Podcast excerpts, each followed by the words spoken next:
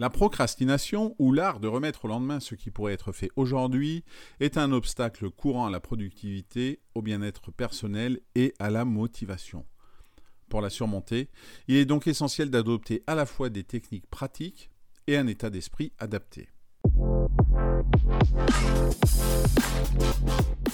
Bonjour à tous, je m'appelle Eric Allard, ancien athlète et coach olympique en bobsleigh. Aujourd'hui, j'anime des conférences, des formations et je coach des équipes ou des individus. Bienvenue dans Coaching dans le bus, qui est là chaque matin, du lundi au vendredi lorsque vous allez au travail, pour vous transmettre en 5 minutes maximum un conseil, une technique, un outil à mettre en pratique immédiatement. C'est simple, rapide, facile à comprendre et à mettre en œuvre. Commençons par quelques techniques pour surmonter la procrastination. La méthode Pomodoro en est une, et j'en ai déjà parlé. Cette technique implique de travailler pendant 25 minutes ininterrompues, suivies d'une pause de 5 minutes. Par exemple, si vous avez un rapport à rédiger, travaillez dessus pendant 25 minutes, puis accordez-vous une courte pause avant de reprendre. Durant cette pause, vous pouvez boire un café, aller prendre l'air ou discuter avec quelqu'un, et recommencer avec de nouveau 25 minutes de travail où vous ne faites que ça. Une deuxième technique consiste à fractionner les grandes tâches. Diviser les gros projets en petites étapes beaucoup plus gérables.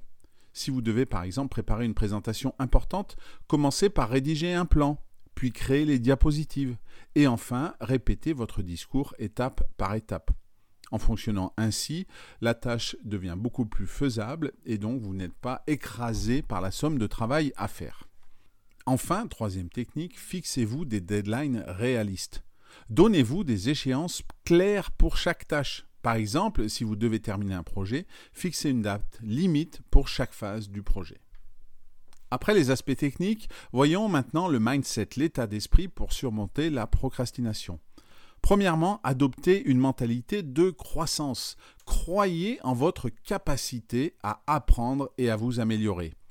Si vous évitez une tâche par peur de l'échec, rappelez-vous que chaque erreur est une opportunité d'apprentissage.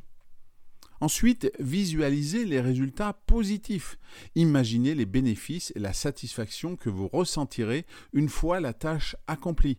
Si vous procrastinez sur l'exercice physique, imaginez-vous en meilleure santé, en meilleure forme et plus énergique après votre entraînement.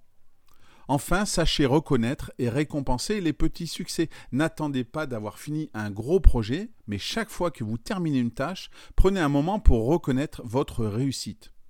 Cela peut être aussi simple que de cocher une case sur votre liste de tâches ou de vous accorder une petite récompense.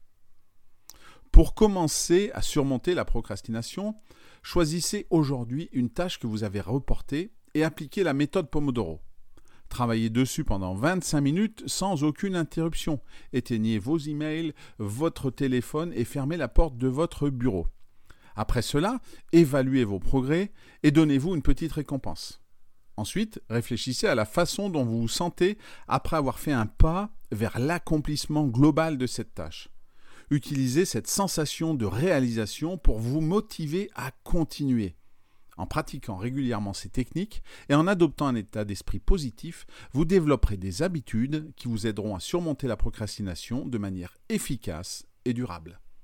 Voilà, c'est tout pour aujourd'hui. Si cet épisode et ce podcast vous ont plu, n'hésitez pas à lui donner 5 étoiles sur votre plateforme d'écoute préférée, à le partager et en parler autour de vous. Je vous souhaite une bonne journée et je vous dis à demain.